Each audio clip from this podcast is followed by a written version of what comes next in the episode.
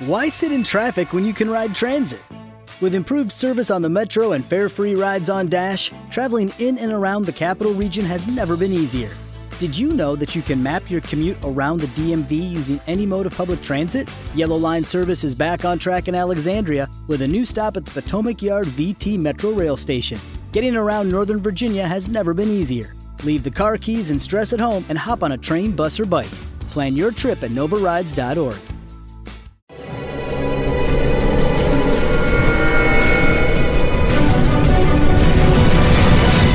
Yo documental.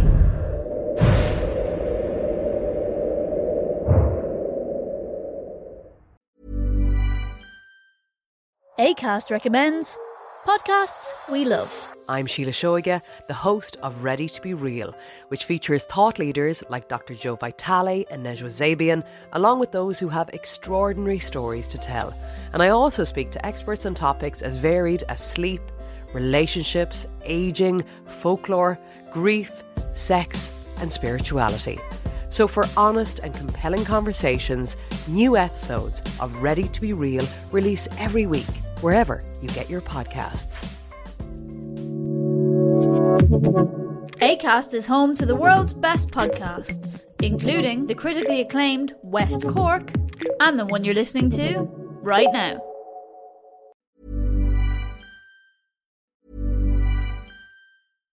ACAST recommends podcasts we love. I'm Sheila Shoiga, the host of Ready to Be Real, which features thought leaders like Dr. Joe Vitale and Nejwa Zabian, along with those who have extraordinary stories to tell.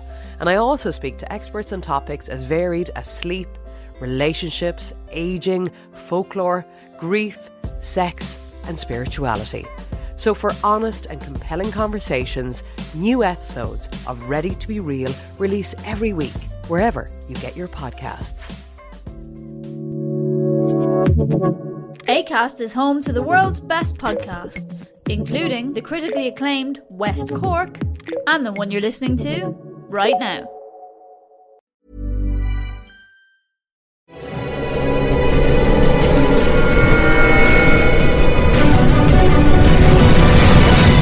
Yo documental.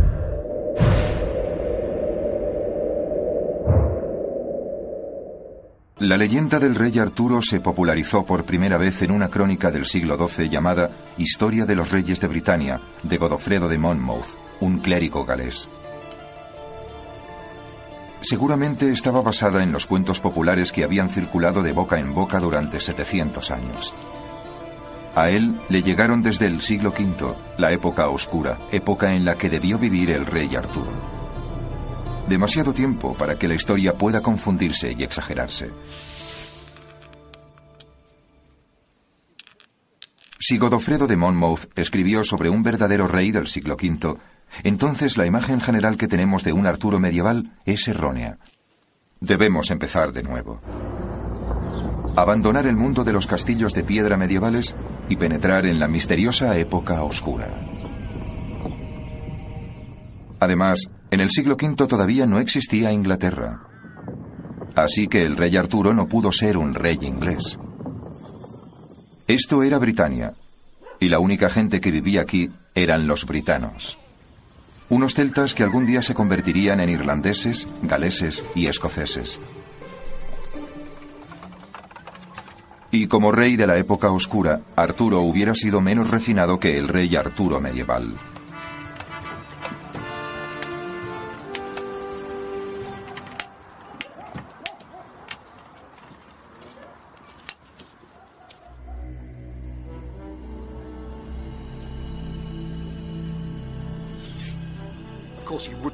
Por supuesto, no hubiera llevado una brillante armadura, ya que en el siglo V no existían.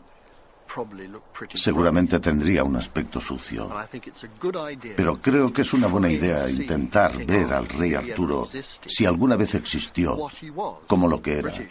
Un jefe militar británico que reorganizó a sus hombres contra una amenaza exterior. Seguramente era un poco desagradable, como la mayoría de los jefes militares. Pero ¿podemos creer a Godofredo de Monmouth? ¿Basó su historia en un verdadero rey de la época oscura?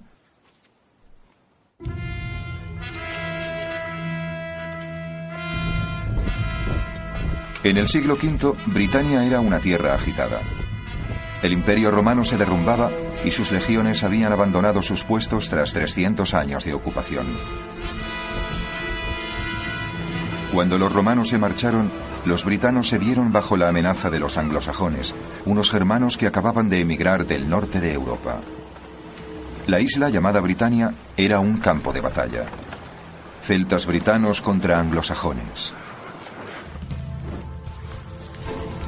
Poco a poco, los anglosajones fueron abriéndose camino a través de las tierras británicas, ganando control sobre los britanos nativos a medida que avanzaban hacia el oeste.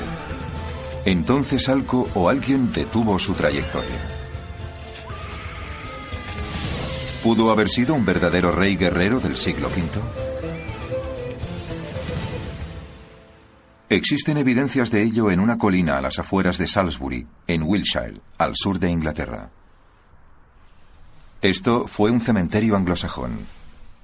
Según John Hines, un arqueólogo de la Universidad de Cardiff, las tumbas son la mejor manera de descubrir hasta dónde avanzaron los anglosajones, ya que sus costumbres a la hora de enterrar son muy características. La fila de tumbas se dirige hacia el oeste, hasta que se detiene de repente. Algo los detuvo, una línea en la tierra que detuvo el ataque anglosajón.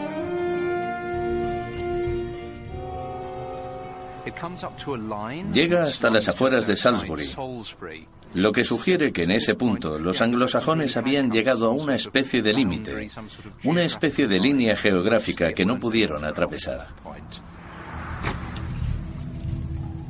Alguien, de alguna manera, consiguió que estos invasores se rindieran. Pero, ¿quién inspiró y dirigió la resistencia? ¿Quién salvó a los britanos? Si la leyenda del rey Arturo nunca se hubiera escrito, habría que inventarse una para que ese periodo y su arqueología tuvieran sentido. La cuestión no es que existiera un líder guerrero, sino que si pudo la vida de este héroe de la época oscura ser la verdadera historia en la que se basó la fabulosa leyenda del rey Arturo.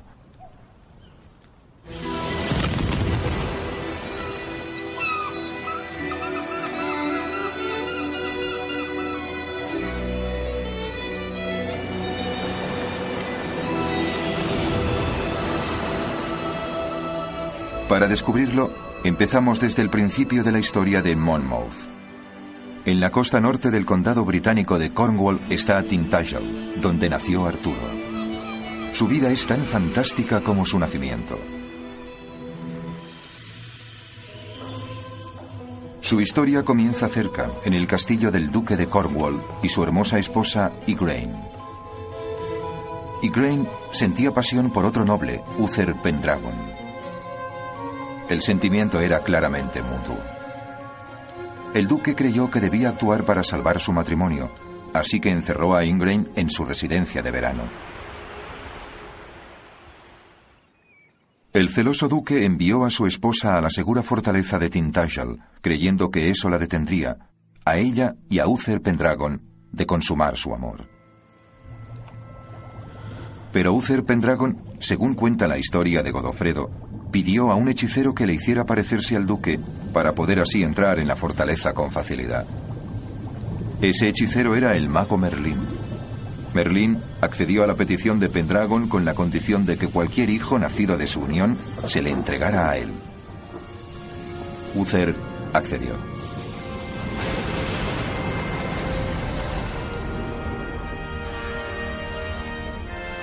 Una noche, disfrazado como el duque de Cornwall, Uther Pendragon entró en Tintagel y sedujo a Igraine. Y nació Arturo. A primera vista, la leyenda no tiene una base histórica. Estas ruinas de aquí pertenecieron a un castillo medieval construido después de que Godofredo escribiera la leyenda,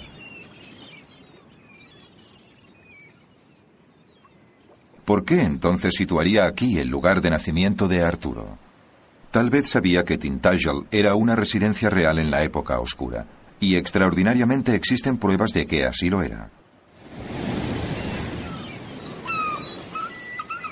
En 1998, unos arqueólogos excavaron en estos restos cerca de las ruinas principales. Chris Snyder, arqueólogo de la Universidad de Marymount, siguió de cerca las excavaciones. Durante recientes excavaciones se descubrió una pizarra utilizada como tapa de desagüe. Originalmente formaba parte de otra estructura y cuando le dieron la vuelta encontraron esta maravillosa inscripción, una gran noticia para historiadores y arqueólogos estudiosos del siglo V y VI. Estaban emocionados porque la inscripción estaba escrita en latín del siglo V. Eso significaba que Tintagel estuvo ocupada durante la época oscura, época en la que, según Godofredo, vivió Arturo.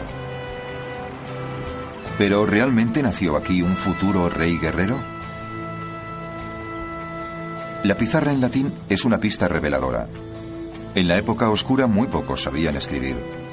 Los únicos que lo hacían eran los que vivían en los monasterios o palacios.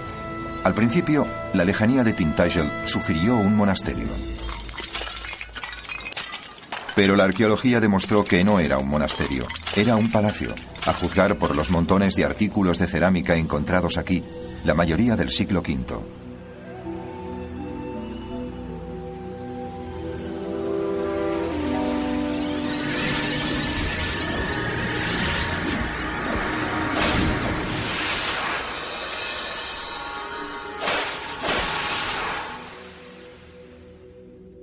Las piezas rotas provienen de jarras y vasos caros como estos, y se utilizaban para disfrutar de lujos como el vino del Mediterráneo.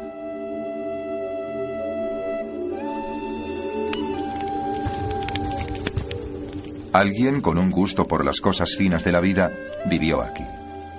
Solo alguien rico y poderoso podía tener estos lujos, tal vez un rey.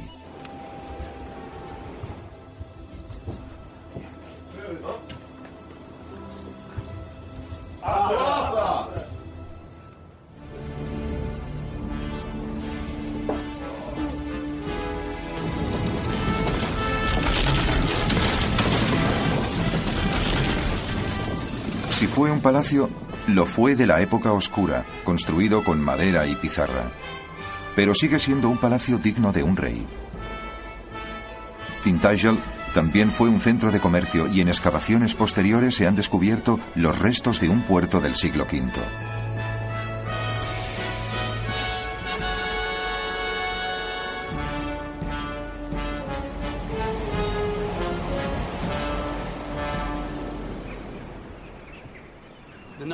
La cantidad de cerámica encontrada en Tintagel sugiere que esto debió ser un puerto, donde los bienes eran transportados a gran escala desde el Mediterráneo y Francia. Esta gran escala sugiere que un rey está ejerciendo control sobre el comercio y redistribuyendo las mercancías. Entonces encontraron un foso. Defendida por el mar, Tintagel debió ser una fortaleza real, utilizada únicamente durante una época del año. Los reyes británicos de los siglos V y VI eran itinerantes. No tenían una corte permanente, sino que se movían de corte en corte, a veces a lugares como este, remotos, expuestos al clima. Tal vez eran solo temporales, quizás Tintagel solo se ocupaba en verano. Una fortaleza real del siglo V como Tintagel es el tipo de lugar donde pudo haberse concebido un futuro rey guerrero.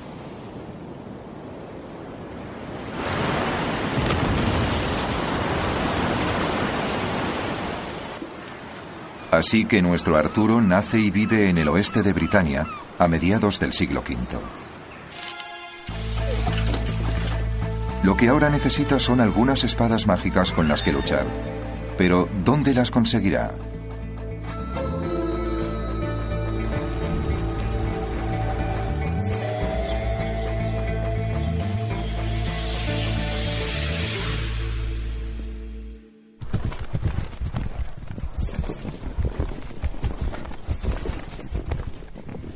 Fue Merlín, según cuentan todas las leyendas, el mentor del joven Arturo. Le enseñó todas las habilidades necesarias para un príncipe, montar a caballo, la caza, los juegos y, lo más importante, a utilizar la espada. Cuando poetas y narradores cuentan la leyenda de Godofredo, siempre hablan de espadas con poderes asombrosamente mágicos.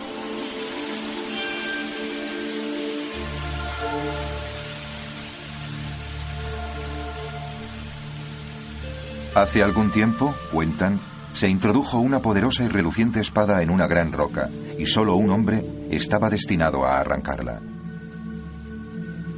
Ese hombre sería el rey de Britania. Fuertes jefes militares y soldados intentaron en vano liberar la espada. Entonces, el joven Arturo se acercó y sacó la espada fácilmente.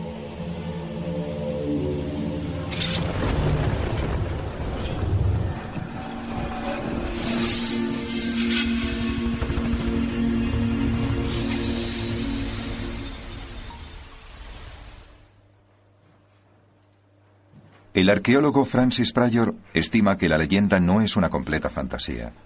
Cree que la historia es el recuerdo de un arte practicado en la antigüedad.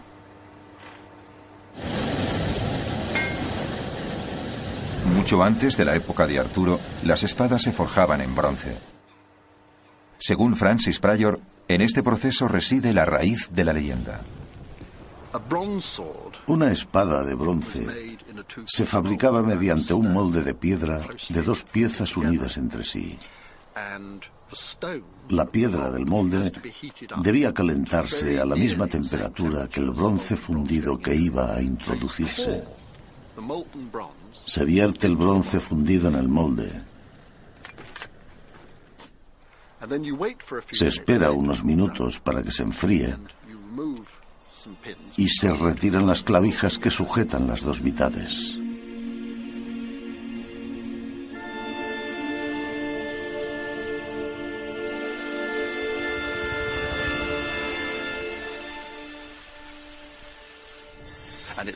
Creo que la forma de sacar la espada del molde es donde reside el origen de la espada, en la roca de Arturo.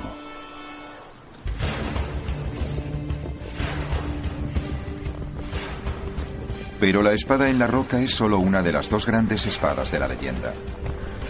Un día, cuenta la leyenda, cuando era casi un hombre adulto, Arturo necesitaba una espada nueva.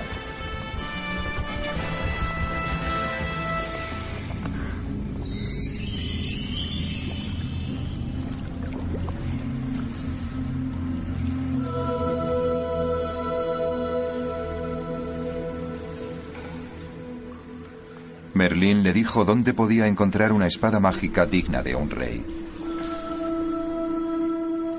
En un lago secreto vivía una hechicera, la Dama del Lago. Ella tenía la espada más poderosa del mundo, Excalibur. Es una fantasía, pero puede tener algún elemento verídico. Los arqueólogos ingleses han encontrado innumerables espadas antiguas. Adivinen dónde en el fondo de lagos y ríos. What happens when the right people connect? At MITRE, breakthrough technology advances, people fulfill their passions, diversity fuels innovation, and our way of life thrives. From health to transportation and global security, cyber and AI, to space and back again. There's no higher calling than making the world a safer place. Let's connect at mitre.org/careers that's M-I-T-R-E dot org slash careers. With the Lucky Land slots, you can get lucky just about anywhere. This is your captain speaking. Uh, we've got clear runway and the weather's fine, but we're just going to circle up here a while and uh, get lucky. No, no, nothing like that. It's just these cash prizes add up quick. So I suggest you sit back, keep your tray table upright, and start getting lucky. Play for free at LuckyLandSlots.com. Are you feeling lucky? No purchase necessary. Void where prohibited by law. 18 plus terms and conditions apply. See website for details.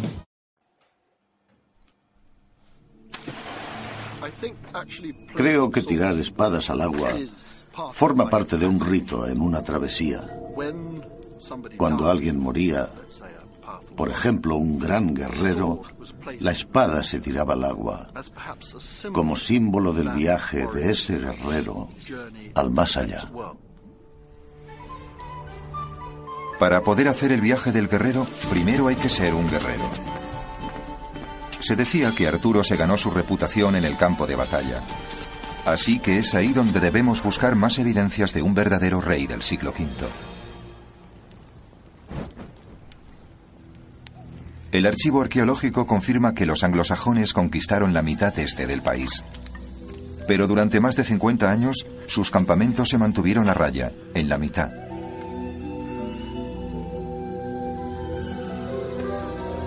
Este de Britania. Godofredo de Monmouth escribe que fue Arturo quien retuvo la avanzada de los sajones en una serie de heroicas batallas.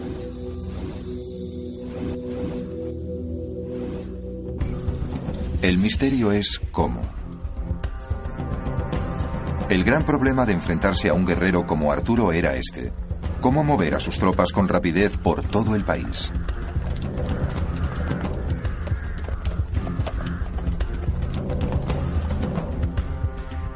Los romanos dejaron algo que ayudó a los britanos.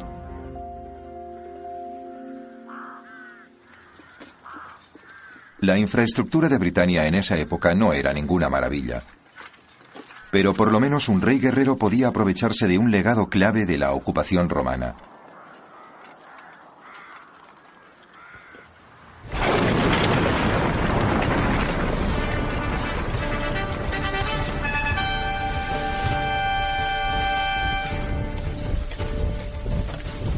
Los romanos construyeron una extensa red de carreteras rectas para sus legiones que unían cada rincón de Britania. Y aunque habían abandonado Britania 100 años antes, las carreteras seguían en funcionamiento.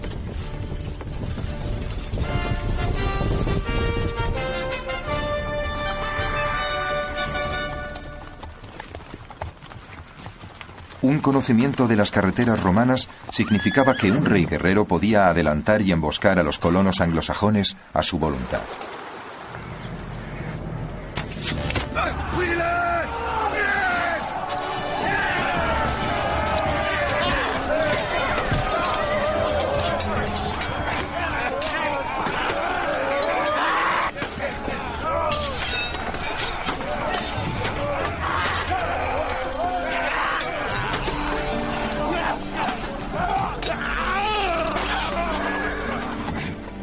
Aquí, en los campos de batalla, convergen realidad y fantasía.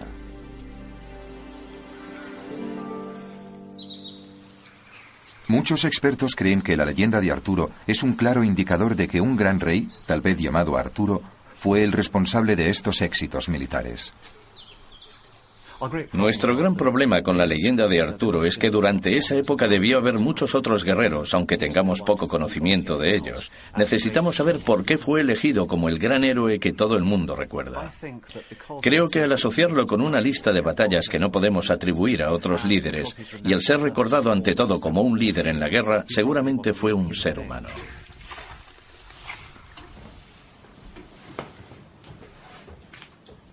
Por ahora sabemos que fue un jefe militar de temible reputación por haber mantenido a raya a los anglosajones. Pero, ¿y su opulento estilo de vida? ¿Y sus castillos? Como veremos, no todo eso es pura fantasía.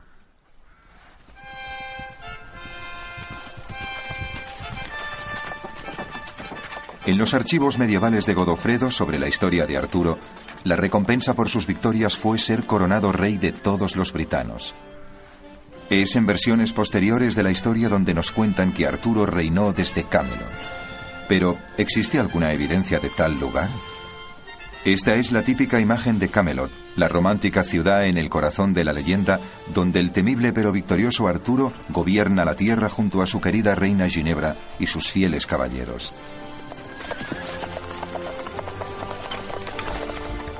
Pero castillos de piedra como este datan de la Edad Media y distan mucho de la fortaleza de la época oscura del verdadero Arturo.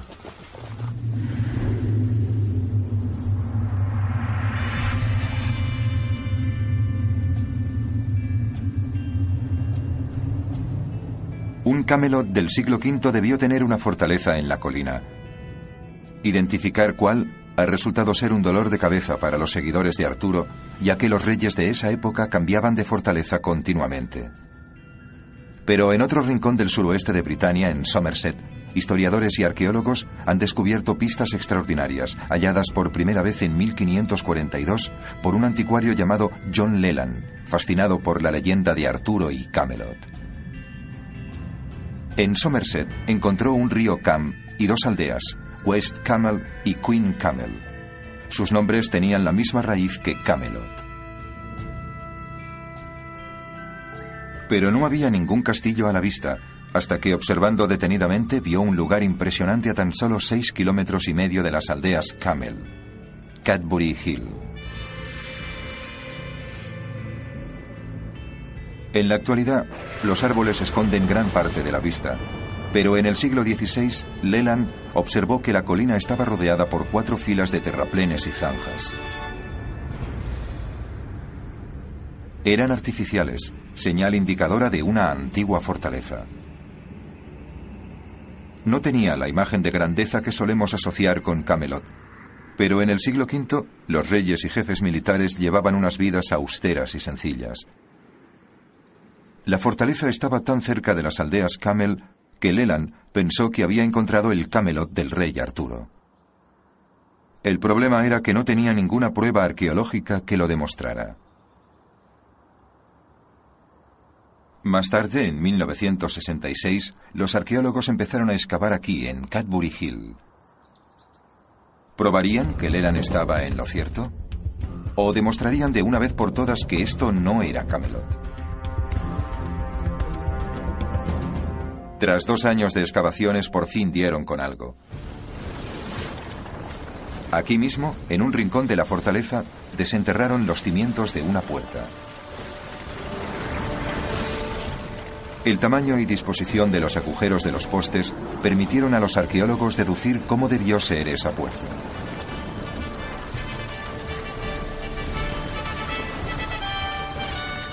A ambos lados encontraron también los restos de una gran muralla de madera de 1,2 kilómetros de largo.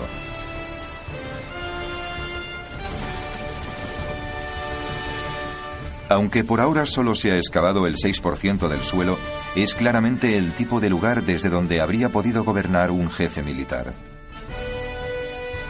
¿Pero se utilizó en el siglo V, que es donde buscamos al verdadero Arturo? La mejor manera de datar un lugar es a través de los restos de cerámica. Un día, en la base de la puerta, los arqueólogos encontraron justo lo que estaban buscando. Restos de jarras agrietadas y usadas de la época oscura que la gente solía tirar fuera de las puertas.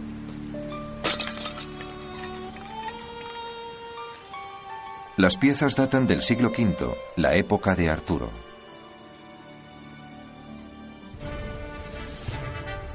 Los arqueólogos encontraron entonces el descubrimiento más significativo. La fortaleza había sido refortificada durante la segunda mitad del siglo V su tamaño y estructura defensiva es inusual en el siglo V británico. Era una fortaleza fuerte y suficientemente grande para ser la sede de un líder militar. Esto parece ser la ciudadela de un rey. Tiene unas vistas que dominan la zona. Los britanos se hubieran refugiado en lugares como este, huyendo de los anglosajones y reyes que extendieran sus territorios en esta dirección. Se hubieran necesitado más de 800 hombres para defender las murallas del castillo de Cadbury. Sabiendo que la media de las guarniciones de esa época estaba muy por debajo de los 100 hombres, esto parece la empresa de una figura importante, capaz de dirigir grandes medios. ¿Podía el castillo de Cadbury ser el verdadero Camelot de la época oscura? Godofredo de Monmouth no menciona Camelot, pero nos cuenta cómo gobernó Arturo. Se rodeó de una hermandad de caballeros fieles, los caballeros de la Mesa Redonda. ¿Existe alguna evidencia de esa Mesa Redonda?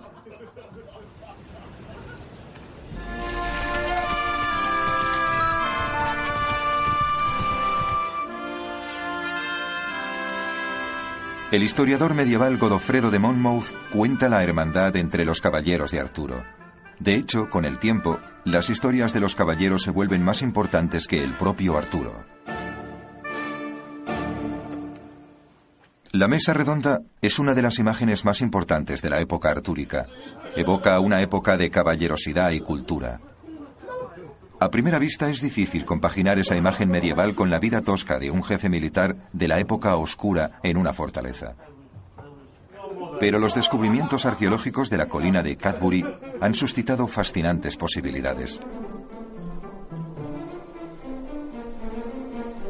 La evidencia proviene del montículo elevado en el centro de la fortaleza. Junto con cientos de fragmentos de cerámica del siglo V, los arqueólogos desenterraron agujeros de postes dispuestos siguiendo un patrón.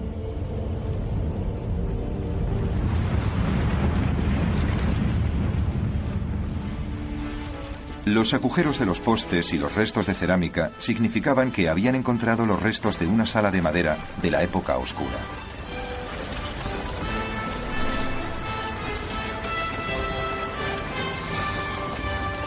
La sala medía 18 metros de largo por 9 de ancho, sin duda suficientemente grande para albergar una asamblea de jefes militares. Pero dentro de la sala fue donde los arqueólogos desenterraron algunas piezas que las conectaban con la legendaria mesa redonda. Una vez más había piezas de cerámica, esta vez de jarras de vino rotas.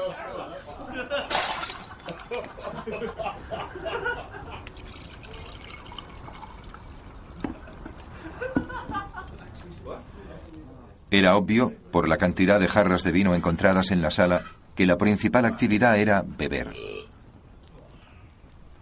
Una forma de relajarse tras un duro día luchando contra los sajones. Un poema del siglo VI revela la relación entre la mesa redonda y la bebida.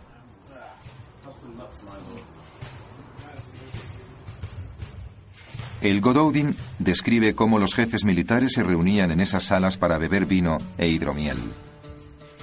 La mesa redonda no era más que una metáfora para el vínculo entre esos hombres. Un trago de valor antes de salir a morir por su rey. Hay algo de verdad en todo eso. La idea de igualdad y hermandad dentro de un cuerpo de criados, un grupo de guerreros, unos guerreros profesionales. Salían muy caros para su época. Tienen armas, que a veces se dejan en herencia. Beben grandes cantidades de alcohol de alto grado y comen cosas como chuletas picantes. Se les ofrece un estilo de vida parecido al de una estrella de rock de la actualidad, a cambio de estar preparados para morir por su príncipe.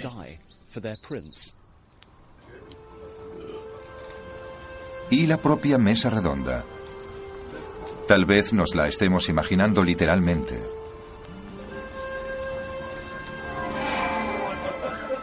Puede que no haya nada en la arqueología que sugiera que esos jefes militares de la época oscura se sentaran a mesas redondas, pero debieron reunirse en el centro de sus salas de banquetes.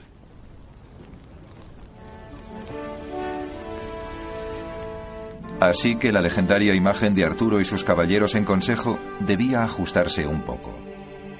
Puede que no sea tan fantástica como parece.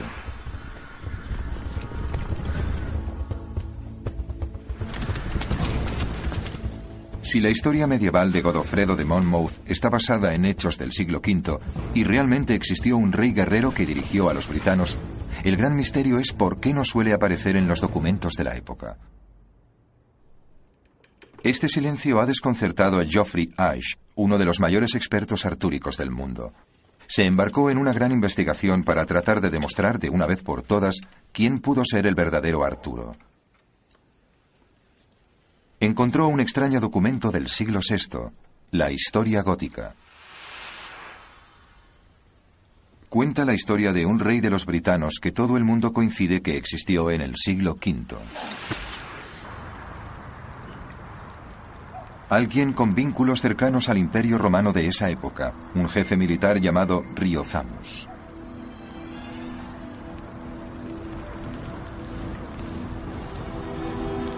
Ash decidió comparar lo que la historia gótica cuenta sobre Riozamus con lo que Godofredo de Monmouth dice sobre Arturo. Se dice que ambos hombres fueron reyes en la segunda mitad del siglo V. Una de las campañas de Riozamus data de alrededor del 469. Extraordinariamente, es la misma época, según Godofredo de Monmouth, en la que el rey Arturo ganaba sus batallas. Cuanto más se fijaba, más fuertes eran las semejanzas entre Arturo y Riozamus. La fortaleza de Cadbury, por ejemplo, a pesar de que no hay archivos sobre dónde vivió Riozamus, sus fechas encajan precisamente con las de la refortificación de la fortaleza. Riozamus estaba exactamente en esa época. Era la única persona documentada que podía haberlo hecho, así que encaja muy bien con los resultados arqueológicos. Pero la semejanza más fascinante concierne a sus campañas en el extranjero. El emperador romano pidió a Riozamus dirigir un ejército a Francia para detener a los invasores bárbaros allí. Godofredo de Monmouth también ubica a Arturo luchando en Francia. La historia nos ayuda ahora a tapar el agujero de la figura de Arturo en el corazón de la Britania del siglo V. Sin embargo, ¿por qué no llamó Godofredo de Monmouth a su rey Riozamus en vez de Arturo? Riozamus no sugiere en absoluto Arturo, pero creo que la clave aquí es que no parece un nombre apropiado. Es la forma latina de un título británico que hubiera sido Rigozamos, que significa Rey Supremo, que es precisamente lo que fue Arturo. Tal vez el verdadero Arturo se llamó Riozamos. Tal vez necesitamos olvidarnos del rey sucio y de pelo largo que estamos acostumbrados. Este Arturo, bien relacionado con el Imperio Romano, hubiera seguido la última moda romana. Tanto su barba como su pelo serían cortos. Y seguramente hubiera llevado una armadura de piel, especialmente endurecida.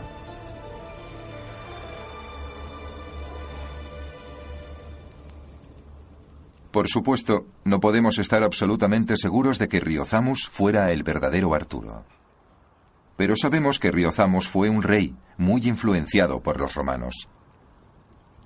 Tal vez el verdadero rey vestía como un romano. O tal vez su aspecto fuera mucho más céltico, galo o irlandés. Una cosa es segura, el verdadero rey Arturo no hubiera sido como lo imaginamos.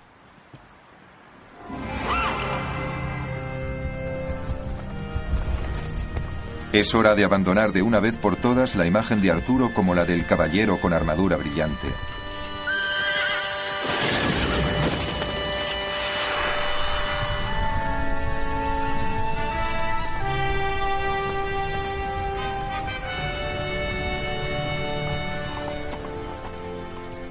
A veces, la prueba más importante de la existencia de una figura histórica es lo que dicen los archivos sobre su muerte. No sabemos cómo murió Riozamus, pero según la famosa leyenda, Arturo murió a manos de su sobrino.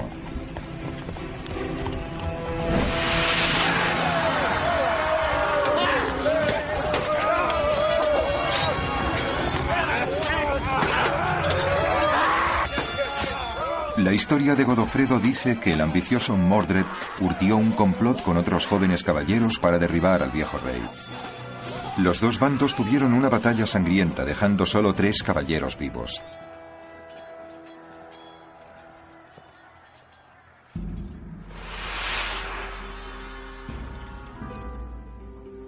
Entre ellos estaban Mordred y Arturo.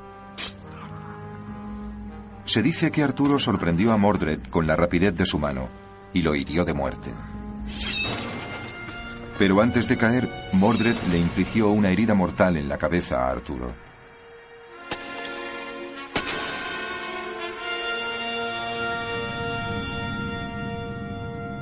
En realidad, no es como murió traicionado la parte más importante de la historia. Es su vida eterna, su supervivencia mágica en el mundo espiritual, esperando la petición de socorro de su gente, lo que le define como un héroe. Los héroes siempre vuelven.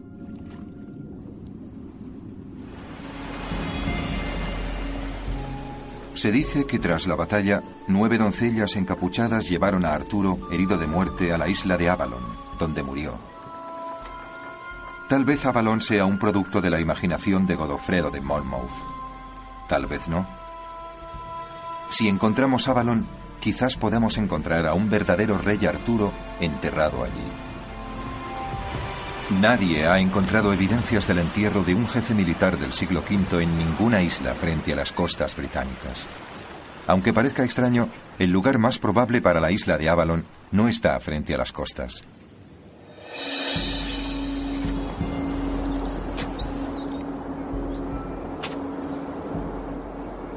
En 1998, el arqueólogo Richard Teibo excavaba en la pendiente de la colina de Cadbury cuando desenterró una antigua tumba.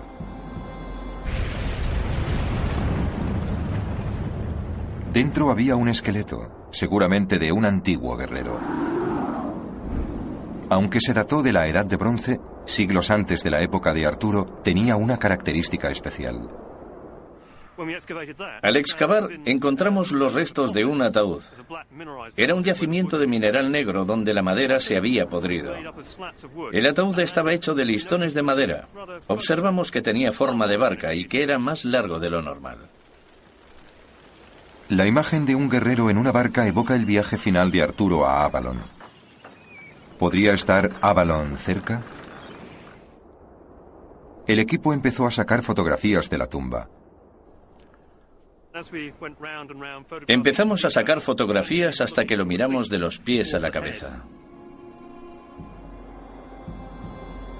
Cuando miraron las fotografías descubrieron que la barca estaba alineada con un peñasco o colina a 16 kilómetros. La colina de Glastonbury. Como en muchas culturas antiguas, la barca pretendía llevar el alma de esa persona a la vida eterna. ¿Es posible que siglos después los fieles seguidores de Arturo quisieran su cuerpo para hacer el viaje espiritual al mismo sitio? El problema es que no existe ninguna isla. Está por lo menos a 24 kilómetros del mar. Pero no siempre fue así.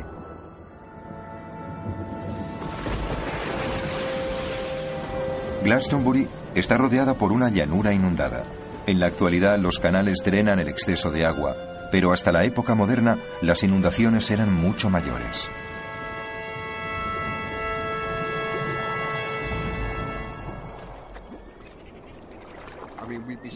El agua nos llegaría hasta las rodillas. Detrás de mí, la colina sobresaldría del agua y debía parecer una isla. La gente pensaba que en las islas vivían los antepasados, que era el más allá. Es muy probable que un ambicioso jefe militar hubiera querido que se le enterrara en la cima de la colina de Glastonbury, por la sencilla razón de que estaría junto a los dioses. Tal vez la isla de Avalon y Glastonbury son el mismo lugar y el rey Arturo está ahí enterrado. Si es así, ¿dónde?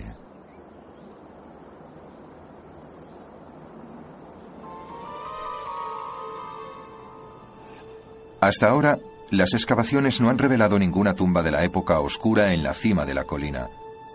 ¿Pudieron los partidarios de Arturo haberlo enterrado al pie de la colina?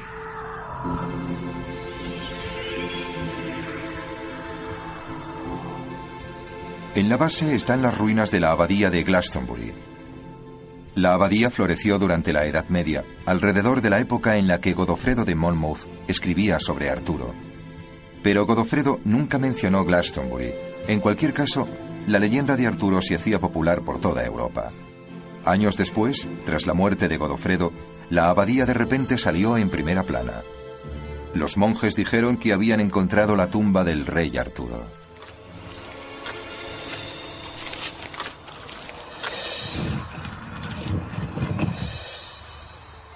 También aseguraban que habían encontrado una pequeña cruz con una inscripción en latín que decía, Aquí yace el famoso rey Arturo y su reina Ginebra en la isla de Avalon.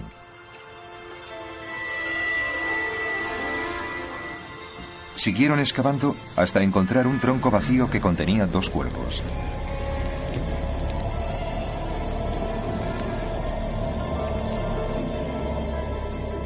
Aseguraban que junto al esqueleto de una mujer estaba el de un hombre alto con el cráneo muy dañado.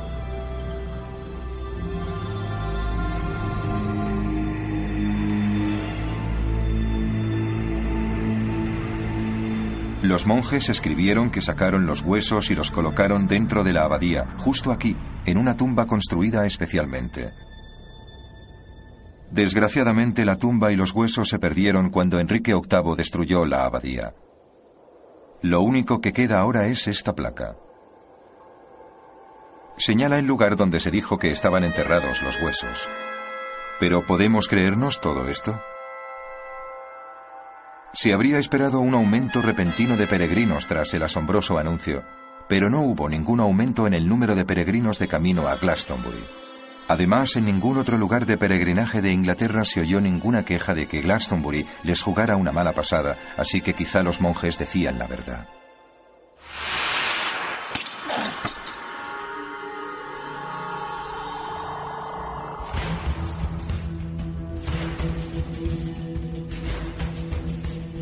El legendario Arturo es un gran héroe romántico, un rey con la magia de su lado.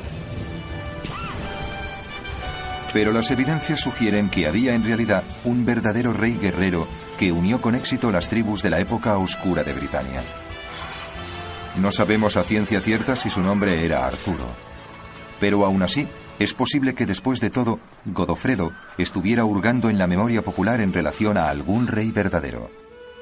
Ese recuerdo se adornó durante siglos por los narradores. Algunos aseguraban que Arturo nunca murió y que está durmiendo en alguna cueva.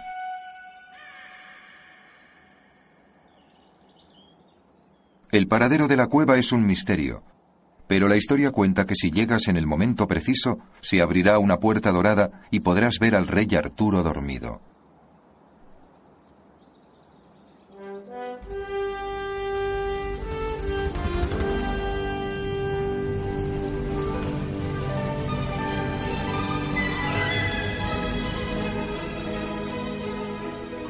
Obviamente, eso es un cuento chino.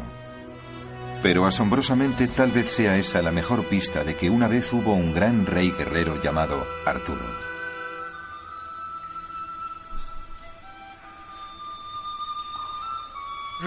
Hay varias historias en diferentes zonas de Europa sobre algún rey o un emperador inmortal. Federico Barbarroja en una colina de Alemania y otros tantos que se supone siguen vivos y dormidos en una cueva. Nunca se ha hablado de leyendas de cuevas refiriéndose a algún cuento de hadas o figura mítica. Siempre se ha dicho de una persona real. Así que cuando se habla de Arturo, se trata de una persona real.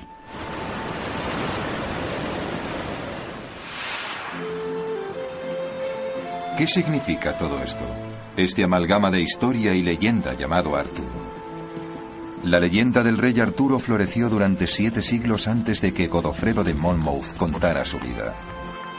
Ese cuento sigue siendo popular 900 años después. Tal vez nunca sepamos toda la verdad sobre el oscuro monarca llamado Arturo, pero el mito ha sobrevivido al hombre. Bueno, una cosa sí sabemos. Todo el mundo necesita un héroe al que admirar, y eso es exactamente lo que era Arturo.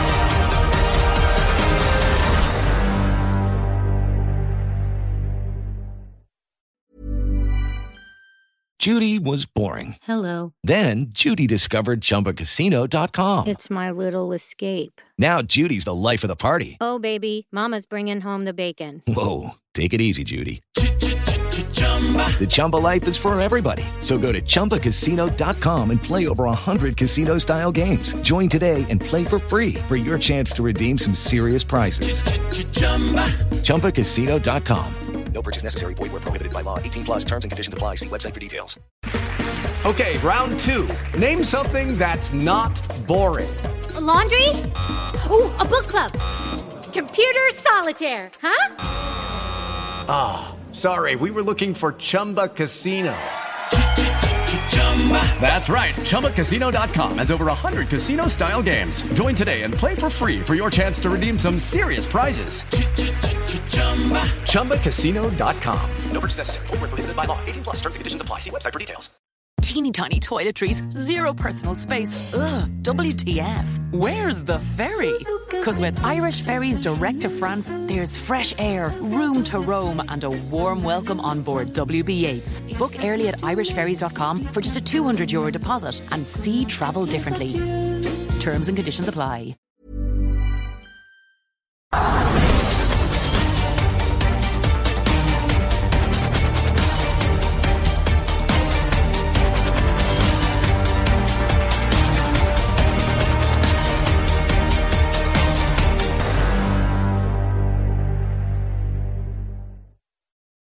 Judy was boring. Hello. Then Judy discovered ChumbaCasino.com. It's my little escape. Now Judy's the life of the party. Oh, baby, Mama's bringing home the bacon. Whoa, take it easy, Judy. The Chumba life is for everybody. So go to ChumbaCasino.com and play over 100 casino style games. Join today and play for free for your chance to redeem some serious prizes. ChumbaCasino.com. No purchase necessary. Void where prohibited by law. 18 plus terms and conditions apply. See website for details.